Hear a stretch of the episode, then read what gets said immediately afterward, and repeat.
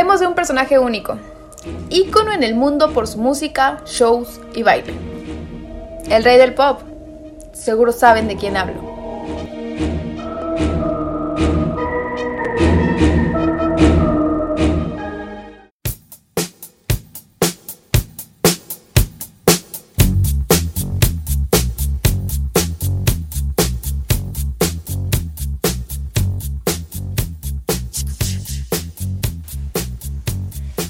Joseph Jackson, mejor conocido simplemente como Michael Jackson, nacido el 24 de agosto de 1958. Fue un cantante, compositor y bailarín estadounidense.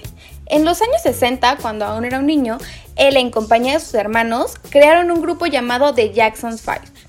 Y es en la década de los 80 cuando se destaca con su álbum Thriller, el cual fue el disco más vendido de la historia. Después de eso, Michael se convierte en superestrella, para después llegar a ser denominado el rey del pop.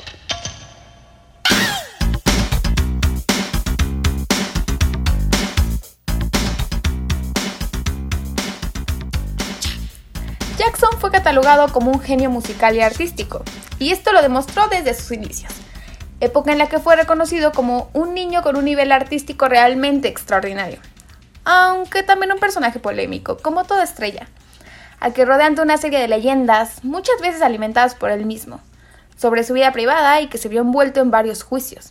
Fue acusado de pedofilia, lo cual tuvo repercusión mundial y lo mantuvieron apartado algunos años de la primera fila de la popularidad. En cualquier caso, es innegable su genialidad artística y su éxito a nivel mundial, que le llevó a vender cientos de millones de discos apoyado por la espectacularidad de sus campañas de promoción, videoclips y conciertos, en los que hace gala de su enorme talento como cantante y bailarín.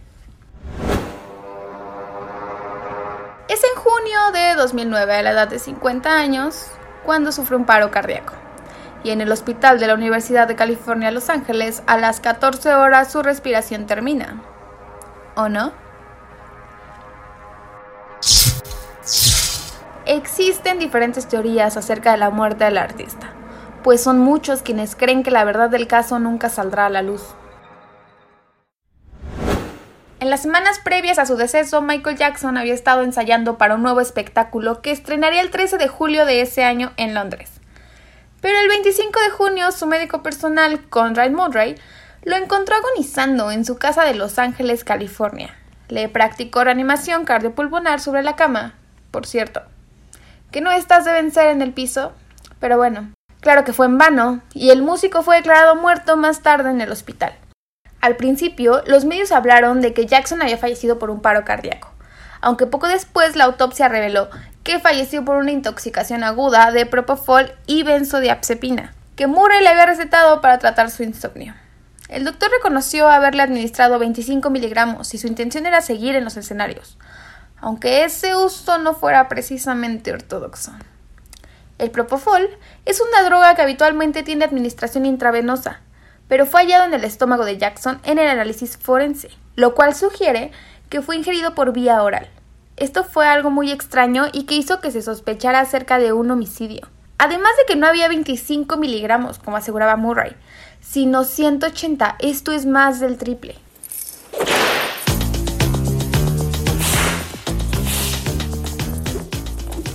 Detalles sospechosos, pues el equipo de urgencia se quejó de la falta de cooperación de Murray y confirmaron que el doctor únicamente mencionó lorazepam y omitió cualquier referencia al propofol.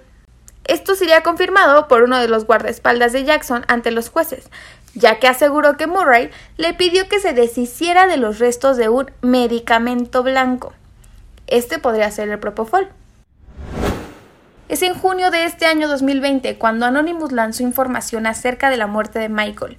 Difundió en redes sociales un audio atribuido a él, en el que se podría revelar su asesinato, ya que asegura que corresponde a la última llamada telefónica del llamado rey del pop, en la que se le nota asustado por poseer información de una red de pedofilia conformada por políticos, famosos y personas poderosas de Estados Unidos.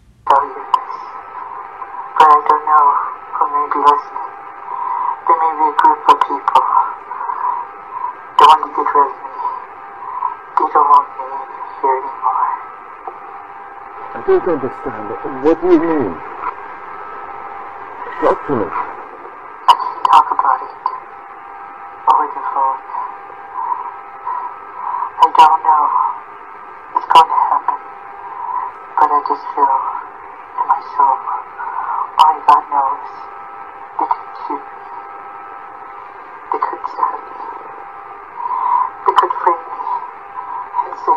majesty of charts. Thank you, Who, who could do these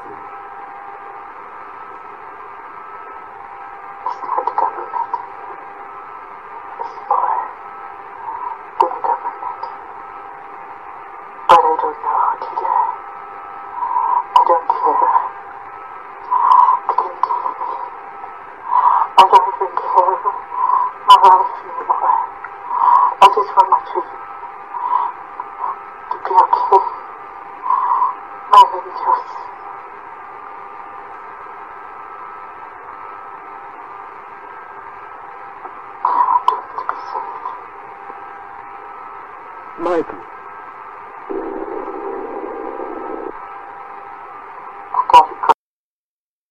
La parte más relevante del audio menciona exactamente. Puede haber un grupo de personas que no me quieren más aquí. No puedo hablarlo por teléfono, no sé qué vaya a suceder, pero lo presiento. Pueden dispararme, apuñalarme, incriminarme o decir que tuve una sobredosis. Esto último es muy importante. Presuntamente Jackson revela que quien se refiere no es el gobierno, es más que el gobierno, ellos me pueden tomar, ya no me importa mi vida, yo solo quiero que mis niños estén bien, me tengo que ir. Anonymous dice que la llamada tuvo fecha un día antes de la muerte del cantante, como ya mencionamos, por sobredosis de propofol y benzodiazepinas, justo la supuesta sobredosis que asegura en el audio. Años pasan y las teorías aumentan. De hecho, existe un documental llamado Killing Michael Jackson, que estrenó televisión británica, donde recogió los testimonios de los policías y detectives en el caso, como Orlando Martínez, Dan Myers y Scott Smith, quienes fueron los que entraron en la habitación del músico. Existen fotos filtradas en internet donde se expone la habitación de Jackson. Estas muestran una habitación desordenada, con diferentes frascos de medicamentos, un tanque de oxígeno, un teléfono a un costado de la cama y una muñeca... una muñeca un tanto escalofriante. Además de tres lámparas, estas se encuentran juntas. En lo personal no me da sentido ocupar tres lámparas en el mismo lugar, pero es en general una habitación que no pareciera de una superestrella como lo fue Michael Jackson. También se dice que el artista habló mucho sobre su muerte aquel mes de junio de 2009. Quizá tuvo que elegir entre quitarse la vida o seguir dejando que fuesen los remordimientos los que fuesen matándolo lentamente. Y de esto deriva una teoría sobre suicidio por culpa de lo malo que pudo haber hecho en su vida.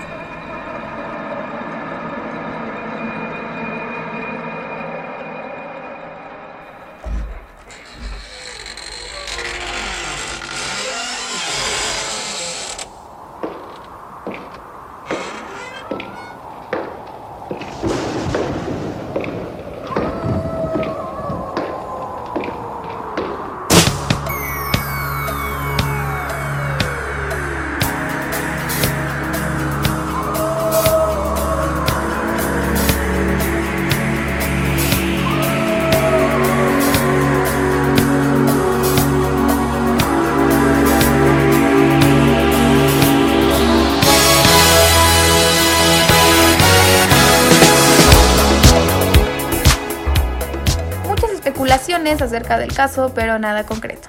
Nos quedaremos con el talento inigualable del rey del pop y su legado. Gracias, Michael Jackson.